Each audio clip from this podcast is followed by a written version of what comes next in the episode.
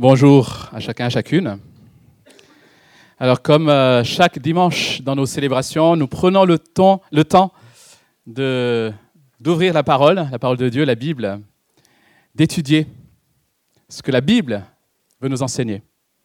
Et nous parcourons dimanche après dimanche des livres de la Bible. Et nous avons commencé, il y a plusieurs semaines déjà, le livre de Jean, l'évangile de Jean. J'aimerais vous inviter, si vous avez une Bible, sinon vous pouvez suivre à l'écran, à ouvrir avec moi au chapitre 7 de Jean. Jean chapitre 7. Et nous allons lire ensemble à partir de verset 37 jusqu'au verset 52. Jean chapitre 7, du verset 37 au verset 52. Le dernier jour, le grand jour de la fête, Jésus, debout, s'écria, Si quelqu'un a soif, qu'il vienne à moi et qu'il boive. Celui qui croit en moi, des fleuves d'eau vive couleront de lui, comme l'a dit l'Écriture. Il dit cela à propos de l'Esprit que devaient recevoir ceux qui croiraient en lui. En effet, l'Esprit n'avait pas encore été donné parce que Jésus n'avait pas encore été élevé dans sa gloire.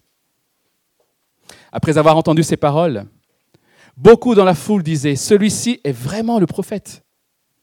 D'autres disaient, C'est le Messie. Mais d'autres disaient, Est-ce bien de la Galilée que doit venir le Messie? L'Écriture ne dit-elle pas que c'est de la descendance de, David et du village de Bethléem où était David que le Messie doit venir? Il y eut donc, à cause de lui, division parmi la foule. Quelques-uns d'entre eux voulaient l'arrêter, mais personne ne mit la main sur lui. Ainsi, les gardes retournèrent vers les chefs des prêtres et des pharisiens qui leur dirent Pourquoi ne l'avez-vous pas emmené? Les gardes répondirent Jamais personne n'a parlé comme cet homme.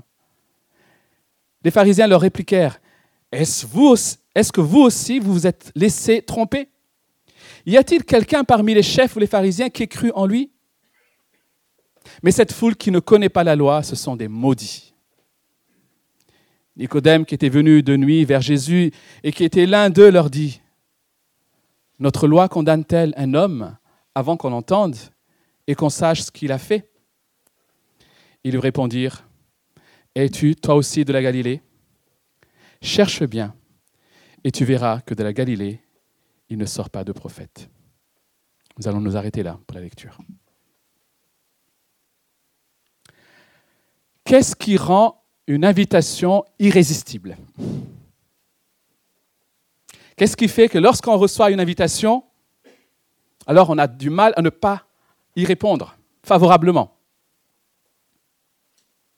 Essayez d'imaginer ce matin à quel genre d'invitation est-ce que vous vous dites non, là, je ne peux pas, ne pas accepter. Peut-être un bon repas au resto, hmm, des bonnes vacances au soleil, les enfants, réfléchissez un peu. quel genre d'invitation vous aimeriez recevoir là? Et vous dites, là, je ne peux pas résister. En général, il y a deux critères qui nous font, qui rendent plutôt l'invitation irrésistible. Le premier critère, bien sûr, c'est le contenu de l'invitation. Si le contenu correspond à ce que j'attends, à mes goûts, à mes besoins, alors j'aurais déjà du mal à résister. Mais il y a un deuxième critère, peut-être qui est plus inconscient. C'est qui lance l'invitation? Parce qu'on se dit alors, est-ce que c'est vraiment fiable? Attends, telle personne, je le connais, il me propose ce truc-là. C'est louche. Il y a anguille sous roche, comme on dit. Il, attend certainement quelque chose de ma part. Voilà les deux, souvent critères qui rendent une invitation soit irrésistible, soit évidemment euh, refusable, on va dire. Et dans notre texte ce matin, nous avons l'une des invitations les plus solennelles que Jésus ait lancées dans son ministère sur terre. Et cette invitation, nous la trouvons au verset 37.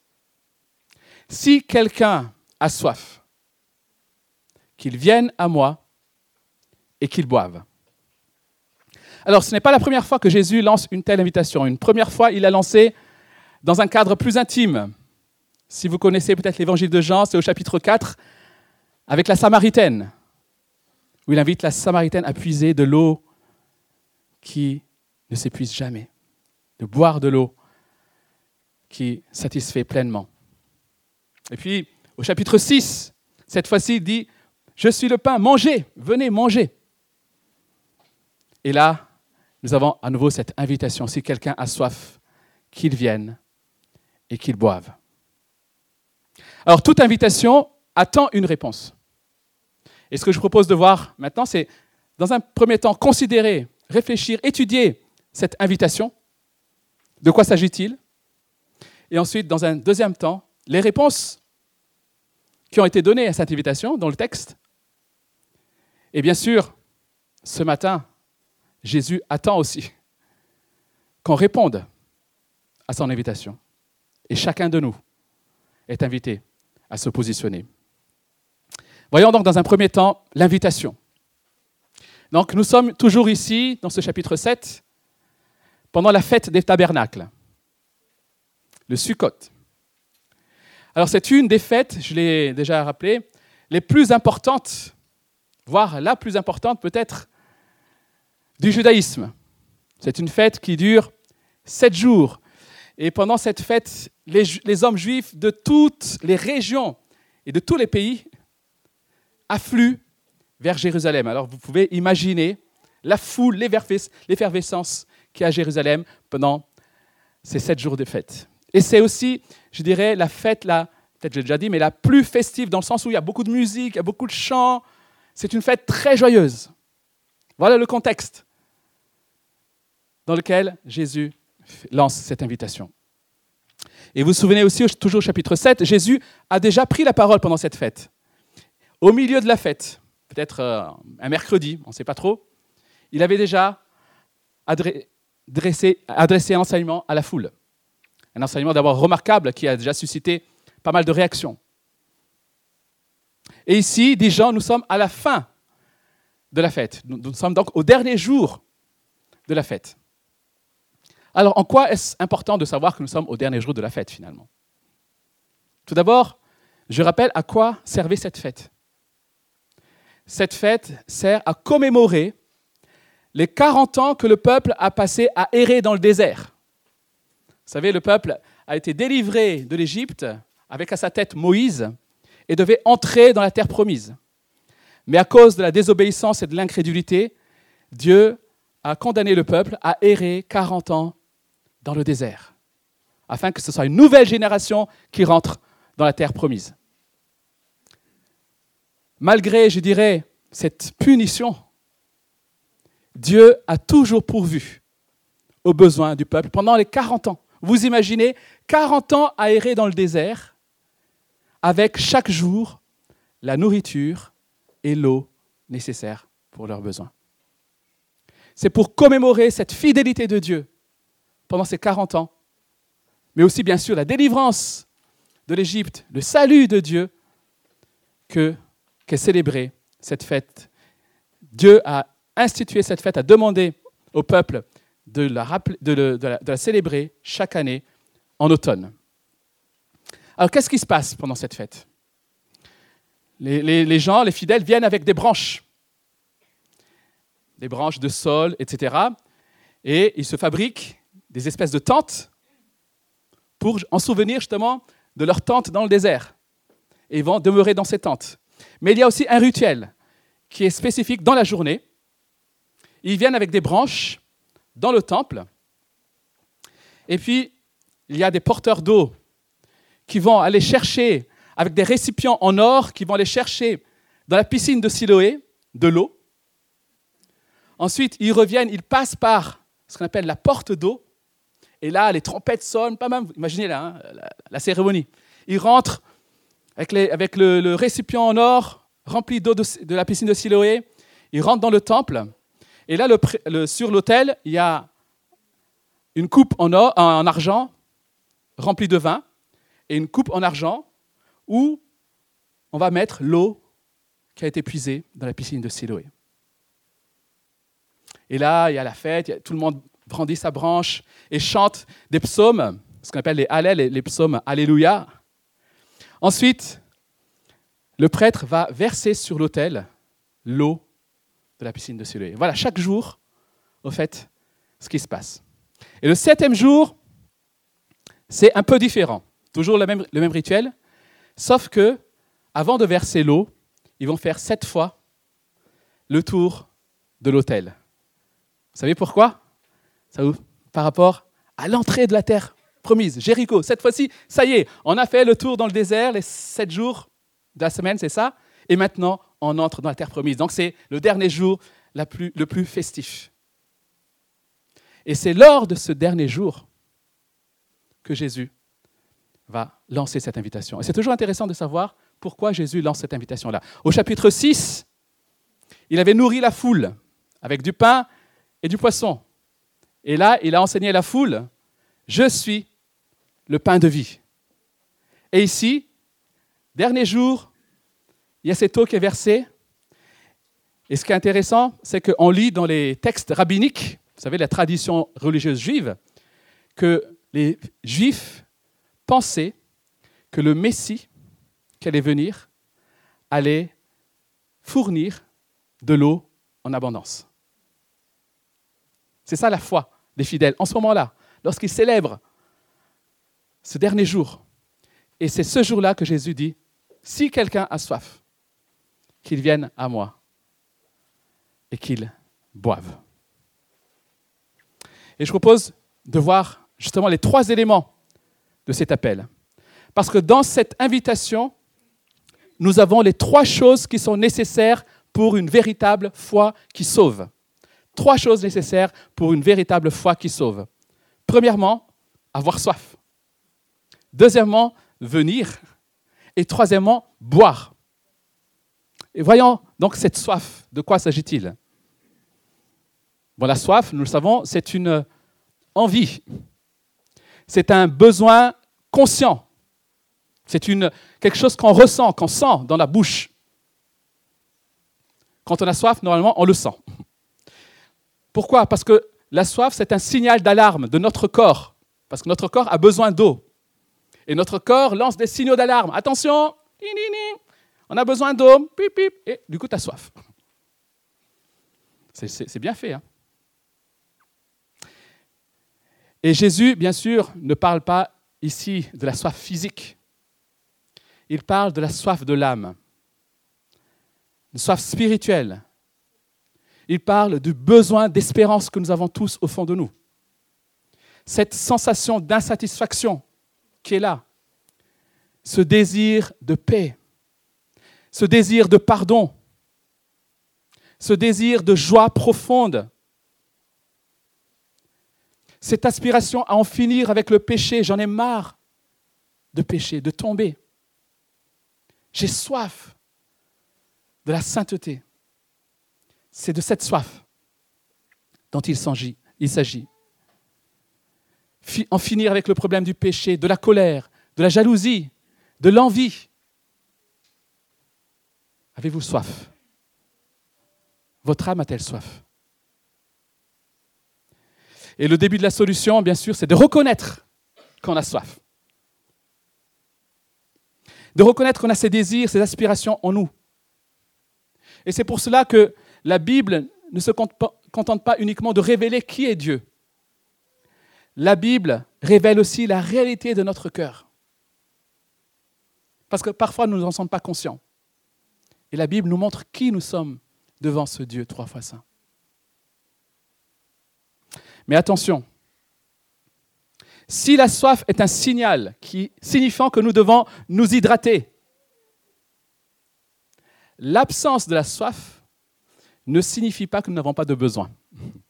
Je répète, hein, parce que c'est un peu difficile comme ça, on est assis.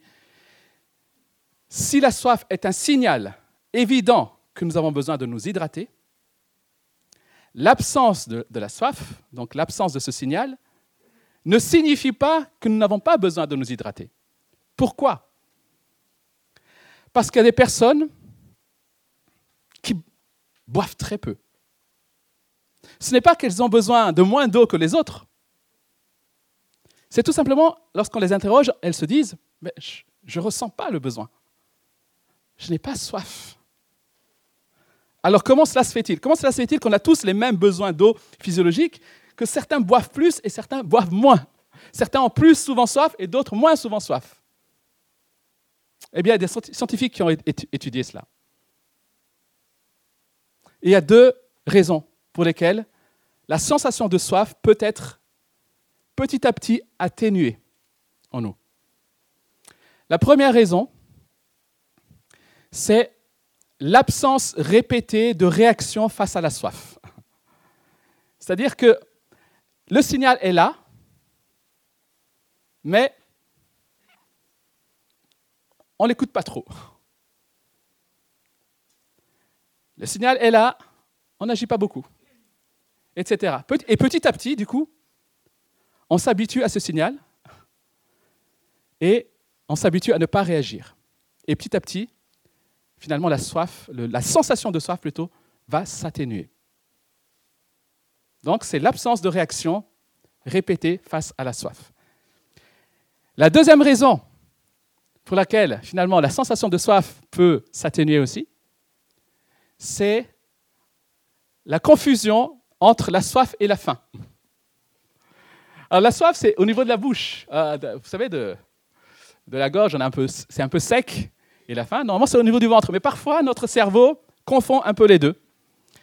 Et quand on a soif, on pense qu'on a faim.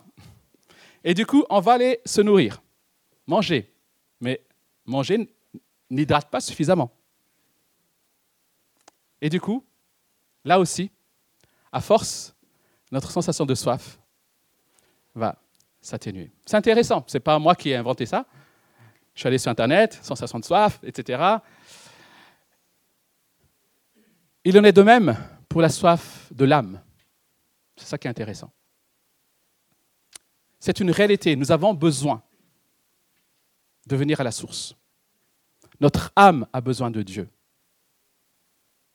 Mais notre problème, c'est qu'on s'est habitué à ne pas aller à la source. On s'est habitué à détourner nos cœurs, nos yeux. Et petit à petit, on s'est habitué à cette soif. Et du coup, on, on croit ne plus avoir besoin de Dieu. On croit ne plus avoir soif, alors que, en réalité, la soif est toujours bien réelle en nous. L'autre raison, la confusion, bien sûr, est aussi une réalité pour l'âme. Et les spécialistes l'ont bien compris, les spécialistes en marketing, puisqu'ils prétendent satisfaire nos besoins profonds de l'âme par leurs produits. Vous avez remarqué qu'aujourd'hui, une bonne publicité ne vante pas les qualités d'un produit. Souvent d'ailleurs, vous regardez la, pub et puis vous dites, de quoi s'agit-il? Vous essayez de deviner, alors c'est qui, c'est quoi? Et puis tout à la fin, vous avez peut-être un petit logo. Ah, ok, parce que une, bonne publicité, une bonne publicité ne vante pas les qualités d'un produit. Mais par contre, une bonne publicité va vous dire comment ce produit va satisfaire votre âme, littéralement va vous rendre heureux. Ce produit est la clé pour votre épanouissement. Confusion. Le marketing se sert de notre soif, mais détourne, nous détourne de la source. Parce que vous avez cherché à combler votre soif de l'âme par de mauvaises sources, alors vous risquez de ne plus ressentir le besoin et la soif qui, est bien, qui sont bien réels. Voilà donc pour la soif. Avez-vous soif? Deuxième élément de cette invitation, c'est venir. Qu'ils viennent à moi. C'est une action. Viens. Chers amis, avez-vous soif ce matin? Là, au plus profond de votre âme, cette insatisfaction permanente que rien ne peut combler, ces luttes intérieures. Et Jésus, face à tout cela, vous lance nous lance cette invitation ce matin. Viens, venez à moi. Venez à lui de tout votre cœur, de toute votre volonté. en reconnaissant que c'est à ses pieds que vous trouverez cette eau qui désaltère. Venir à Jésus, c'est reconnaître qu'il est la source unique qui puisse littéralement vous déshydrater. Je dis bien la source unique. Venir à Jésus, c'est donc tourner le dos aux fausses sources. C'est tourner le dos au monde et ses mensonges. C'est renoncer à chercher à satisfaire vos besoins par vos propres forces. C'est ça, venir à Jésus. Et vous avez remarqué que la qualification pour s'approcher de Jésus, ce n'est pas une bonne moralité. La qualification pour s'approcher de Jésus, ce n'est pas des pratiques religieuses. La qualification pour s'approcher de Jésus, c'est quoi? C'est la soif. C'est reconnaître qu'on a soif. Voilà pourquoi Jésus, tout au long de son ministère, a été beaucoup avec des marginaux de la société, des collecteurs d'impôts, des femmes, comme on dit, de mauvaise vie, parce que ces personnes étaient conscientes de leurs besoins. Et à l'inverse, malheureusement, les chefs religieux, les pharisiens, ont rejeté Jésus. Parce qu'au fond d'eux, ils se disaient, on n'a pas besoin. Littéralement, on n'a pas soif. La qualification pour venir, c'est la soif. Troisième élément de l'invitation, boire. Avoir soif, venir et boire. Une source d'eau désaltérante peut être esthétiquement belle. On peut prendre des belles photos. Waouh, tu as vu cette source d'eau, comme elle est magnifique, elle est limpide, elle est claire. Mais elle ne nous sert à rien si nous n'en buvons pas l'eau, finalement. Boire signifie littéralement prendre, recevoir, faire vôtre, vous approprier. Qui Jésus. C'est cela véritablement croire. C'est pourquoi il dit au verset 38, enfin plutôt au verset 38, ne dit pas celui qui boit, mais celui qui croit en moi. Donc on voit bien qu'il y a un synonyme ici. Il dit, si quelqu'un a soif, qu'il vienne et qu'il boive. Et puis verset 38, si quelqu'un croit en moi. Donc on a bien un synonyme entre croire et boire. Boire, c'est croire entièrement, se soumettre entièrement à Christ. Reconnaître qu'on a soif, venir et boire, c'est ça la foi authentique, les amis. Alors, la question qu'on peut se poser, c'est peut-être que vous vous posez ce matin, c'est en quoi Jésus est-il la source unique? Parce que j'ai l'impression que les autres sont satisfaits ailleurs. Simplement parce qu'il est le Fils de Dieu. Il est le Fils de Dieu. Donc c'est lui qui nous a créés. Il nous connaît parfaitement. Il connaît ce dont on a. Il sait ce qu'on a besoin au plus profond de nous, même ce que nous ne ressentons pas. Il le, il le sait lui. Comme un enfant, comme un parent avec un enfant finalement. L'enfant peut ne pas exprimer un besoin, peut-être il n'en a même pas envie au fond de lui, mais le parent sait qu'il en a besoin. Jésus nous a créés. Il sait de quoi on a besoin. Parce qu'il est le Fils de Dieu qui nous a créés, il veut être en relation avec, il veut que nous soyons en, en relation avec lui, en communion avec lui. Et c'était le cas à l'origine de l'humanité. L'homme et la femme étaient parfaitement en communion avec leur Créateur. Mais ils ont préféré devenir leur propre maître. Il y a eu une rupture dans cette relation. Et de cette rupture est née cette soif qui est en nous, cette insatisfaction, parce que nous ne sommes pas à notre place. Et Jésus le sait. Voilà pourquoi il nous appelle, viens. Reviens quelque part à la source là où tu, ce pour lequel, pourquoi tu as été créé, là au pied de ton Dieu, en communion avec lui.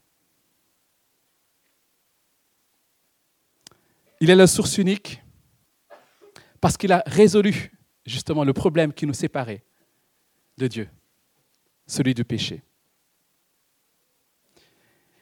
Il peut nous appeler, il peut lancer l'invitation, il est la source unique parce qu'il est celui qui peut changer nos cœurs de chair, nos cœurs de pierre en cœurs de chair. Nous l'avons chanté, nous l'avons redit ce matin. C'est lui qui donne la véritable vie, la vie éternelle. C'est lui aussi qui nous donne les ressources pour lui obéir et pour marcher à ses côtés. Voilà pourquoi il nous appelle. Venez, j'ai tout ça pour vous. J'ai tout ça pour toi ce matin. Tu galères, tu as du mal à me suivre.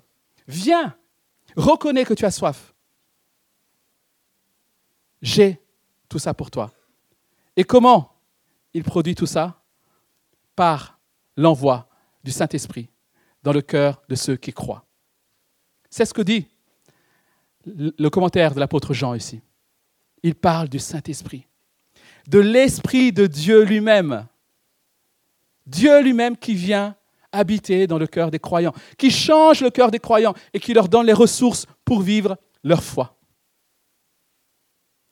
Et cet envoi du Saint-Esprit va se passer à la Pentecôte. Ce n'était pas encore le cas ici, c'est ce que dit Jean.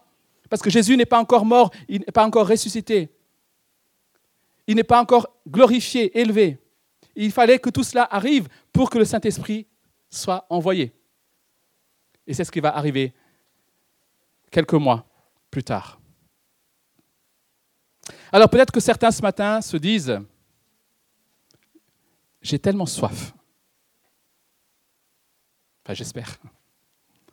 J'ai tellement ça. J'ai tellement envie aussi de me soumettre à Christ, de croire en lui, de me donner à lui. Mais j'ai l'impression que je n'arriverai jamais à croire comme ceux qui sont à côté de moi. J'ai l'impression que je ne pourrai pas, c'est trop dur. Alors j'aimerais simplement vous dire ceci. Reconnaissez votre soif. Dites simplement à Christ, je veux te suivre, je veux croire en, toi. Tu connais mes péchés, tu connais mes luttes. J'ai besoin de toi. Viens à mon secours. C'est ce que j'ai dû. Attends. Non seulement ceux qui viennent à lui auront leur soif apaisée, mais la bonne nouvelle de ce texte, c'est qu'ils seront à leur tour des porteurs de cette source d'eau. Des fleuves d'eau vive couleront de lui, dit Jésus. Il nous donne une utilité nouvelle, un sens nouveau. Est-ce que ça ne te donne pas envie d'avoir un impact pour l'éternité? D'avoir une vie qui touche, qui porte des fruits pour l'éternité? En étant des bénédictions pour d'autres c'est ça la vie du chrétien, normalement. Cette eau qui coule vers vous lorsque vous venez à Christ entre dans votre vie, cette vie abondante que produit le Saint-Esprit, mais cette vie ne reste pas en vous, elle va se déverser sur d'autres. En quelque sorte, lorsque vous puisez, lorsque vous buvez à cette source, vous devenez à votre tour une fontaine pour d'autres. Quelle destinée Chers frères et sœurs, pour vous qui êtes peut-être chrétiens depuis de longue date, j'espère qu'avec le temps, nous ne sommes pas venus des eaux stagnantes. Des eaux stagnantes, ce n'est pas très joli. C'est souvent un peu sale. Ça attire les moustiques. ça ne produit pas la vie. Si c'est le cas, peut-être, alors demandez simplement à Dieu. Seigneur, viens me remplir de ton esprit pour que je sois à nouveau cette eau débordante, cette fontaine désaltérante. Les réponses à cette invitation, plus rapidement maintenant. À partir de verset 40, nous trouvons quatre types de réponses typiques de celles que nous entendons aujourd'hui. C'est peut-être, c'est encore des réponses vraies pour aujourd'hui. Et j'espère que ce n'est pas c'est vrai, enfin l'une de ces réponses est vraie pour vous, mais les autres non. La première réponse à cette invitation, c'est le groupe des convaincus. Ce sont les convaincus. Ils reçoivent la vérité, ils ont entendu les paroles de Jésus et se sont dit, celui-ci est vraiment le prophète. C'est le Messie. Vous avez remarqué, il n'est pas dit, celui-ci est certainement un prophète. Il est dit, celui-ci est vraiment le prophète. Pourquoi? Parce que les Juifs attendaient le prophète, celui que Moïse a annoncé. Et ils savaient que le Messie et le prophète, c'était la même personne. Donc en disant celui-ci est le prophète et pas un prophète, il parle bien sûr du prophète qu'est le Messie. Donc ce sont des personnes qui, en entendant Jésus, en entendant son invitation, ont cru que c'est effectivement le Messie promis, le Sauveur. Et j'espère que c'est votre cas aussi ce matin. Mais n'oublions pas que cette conviction, cette foi, est à renouveler chaque jour, parce que nous avons tellement tendance à nous éloigner de la véritable source. Chaque matin, nous devons à nouveau renouveler notre foi. Oui Seigneur, je reconnais que tu es le Sauveur. Je reconnais que toi seul es la véritable source. Premier groupe, donc les convaincus. Deuxième groupe, les incrédules. Ils ont entendu la vérité, comme les premiers, mais ils la rejettent. Pourquoi? Parce qu'ils pensent connaître. Ils rejettent Christ sur la base de leur pseudo-connaissance. Ce sont eux dans le passage, le, ce sont eux qu'on lit dans le passage euh, au verset 41 qui disent Est-ce bien de la Galilée que doit venir le Messie? L'Écriture ne dit-elle pas que c'est de la descendance de David et du village de Bethléem où était David que le Messie doit venir? Vous savez, hein, ils étalent leur science. Nous savons. Fichtre. Non. Ce qui est ironique ici, dans ce texte, c'est qu'ils ont raison. Ils ont raison. Le Messie annoncé par les prophètes doit effectivement venir de Bethléem. Ce Messie est effectivement le descendant de David. Ils ont raison, ils connaissent leur Bible. Mais là, ils ont tort. C'est lorsqu'ils disent que ce n'est pas le cas de Jésus. Parce que Jésus, certes, a grandi à Nazareth, en Galilée. Il a exercé une partie de son ministère en Galilée. Mais il vient bien de la ville de Bethléem, comme l'annoncent les Écritures. Il est bien descendant de David. Donc il est bien le Messie. Finalement, en rejetant Christ, ils affirment qu'il est le Messie indirectement. Parce qu'ils disent, voilà le critère du Messie, et Jésus répond à ces critères, mais ils ne le savent pas. Par leur propre bouche et leur déclaration, ils ont affirmé finalement le messianisme de Jésus-Christ, tout en le niant. Ils ont préféré opposer leur connaissance face à l'évidence. Les incrédules, ceux qui pensent connaître. Troisième groupe, les confus. Alors, les convaincus acceptent la vérité, ils la reçoivent. Les incrédules rejettent la vérité sur la base de leur connaissance. On a un troisième groupe dans ce texte ce jour, ce sont les incrédules. Alors eux, c'était les hommes, en tout cas d'armes, les, militaires, les soldats qui ont été envoyés pour arrêter Jésus. Ils y vont, et nous avons vu au début du chapitre 7 que bah, finalement, ils n'ont pas pu l'arrêter parce que ce n'était pas le temps fixé par Dieu. Et ils reviennent. Et du coup, quand les pharisiens, ils reviennent bredouilles, et quand les pharisiens demandent, oh, vous avez fait quoi? Pourquoi il n'y a pas Jésus avec vous? Plutôt que de se trouver des excuses, ils auraient pu mentir. Euh, c'était difficile de l'arrêter à cause de la foule, euh, etc. Non, ils ont dit la vérité. Et c'est quoi cette vérité? C'est que Personne n'a parlé comme cet homme. Vous imaginez ces, ces, soldats qui ont l'habitude d'avoir des ordres, d'avoir au-dessus d'eux des gens qui ont de l'autorité. Et face à Jésus, ils ont reconnu que personne n'avait une autorité comme lui. Et du coup, ça, les rendait bah, confus. Ils étaient quelque part surpris. Ils étaient ahuris. Et là, les pharisiens, quatrième groupe, du coup, qui sont les adversaires de Jésus, ouvertement, vont essayer de détourner finalement cette foi peut-être naissante du troisième groupe. Comment? En disant, ben, ne me dites pas, s'il vous plaît, ne me dites pas que vous avez commencé à croire quand même. Pas vous, les gars. Vous savez, ils titillent leur orgueil. Pas vous. Je veux bien croire que les autres, ceux qui ne sont pas intelligents, ceux qui sont ignorants, ont cru en Jésus. Mais vous, non. Et pour appuyer cet argument, ils vont dire, regardez, est-ce que vous voyez un chef? Parce qu'on peut s'imaginer que ces soldats aspirent à être chefs. Est-ce que vous voyez un chef croire en Jésus ici hein? Sous-entendu, ben, la réponse entendue, c'est non. Alors, s'il vous plaît, ne commencez pas à croire. Quatre groupes.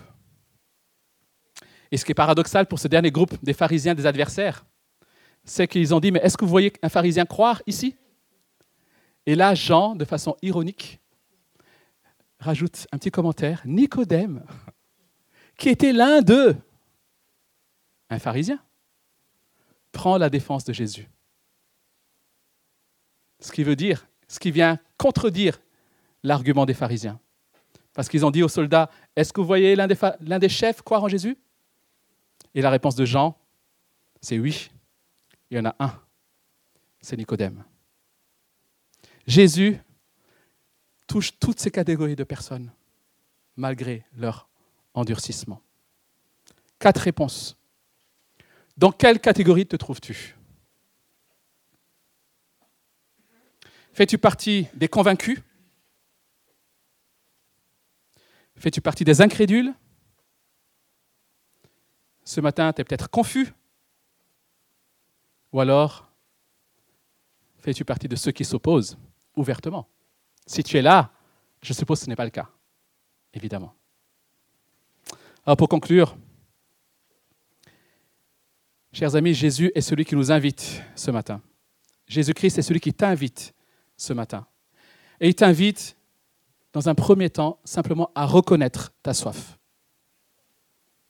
Alors prends quelques instants simplement pour reconnaître ta soif. Est-ce que tu reconnais ce besoin de Christ encore aujourd'hui? Puis il t'invite à venir à lui. Si tu as soif, ne reste pas là où tu es. Viens à lui. Approche-toi de lui. Ouvre ton cœur. Parle-lui. Même dis-lui, je, n'arrive pas à croire. Mais dis-le lui. Et puis, bois, viens boire. Saisis. Mets ta confiance en lui et deviens à ton tour une fontaine désaltérante pour d'autres. Veux-tu répondre à cet appel ce matin? Et je ne pose pas la question, est-ce que vous avez répondu à cet appel dans le passé? Je pose la question, veux-tu répondre à cet appel ce matin? On peut avoir répondu à cet appel il y a plusieurs mois, plusieurs années. Mais chaque jour, on a besoin à nouveau de répondre à cet appel. Viens à moi. Viens à moi ce matin. Viens à la source. Viens puiser et viens déborder de cette eau. Alors peut-être que c'est la première fois que tu entends cette invitation. Tu reconnais que ta vie est sans issue tu ressens cette soif au fond de toi, alors viens ce matin à ses pieds. Peut-être que tu connais déjà tout ça, tu connais même ce texte par cœur, vous savez, un peu comme les deuxièmes groupes. Je sais. Ce qu'il dit, Naina, ce n'est pas très juste parce que je sais que selon le grec, etc. Peut-être. Peut-être que tu connais tout cela. Mais ce matin, il y a cette réalité de la sécheresse dans ta vie. Il y a cette insatisfaction Tu désires cette joie profonde qui ne dépend pas des circonstances. Tu désires cette paix. Et tu veux surtout que ta vie soit une fontaine. Tu veux que les gens autour de toi voient en toi Christ rayonner. Tu veux être une bénédiction pour les autres. Tu veux refléter Christ. Alors, ne commence pas à dire Ouais, comment la, Bible m'enseigne à refléter Christ. Viens à lui. Viens à lui. J'ai besoin de toi. Utilise-moi, Seigneur. Envoie-moi. Sanctifie-moi. Mets-moi à part. Purifie-moi. Remplis-moi de ton esprit. Viens à lui ce matin et sois rempli de son esprit. Prenons quelques instants pour répondre devant Dieu à cette invitation. Chacun dans son cœur peut dire Oui, Seigneur, je viens. Oui, Seigneur, remplis-moi de ton esprit. J'ai besoin de toi, j'ai soif de toi.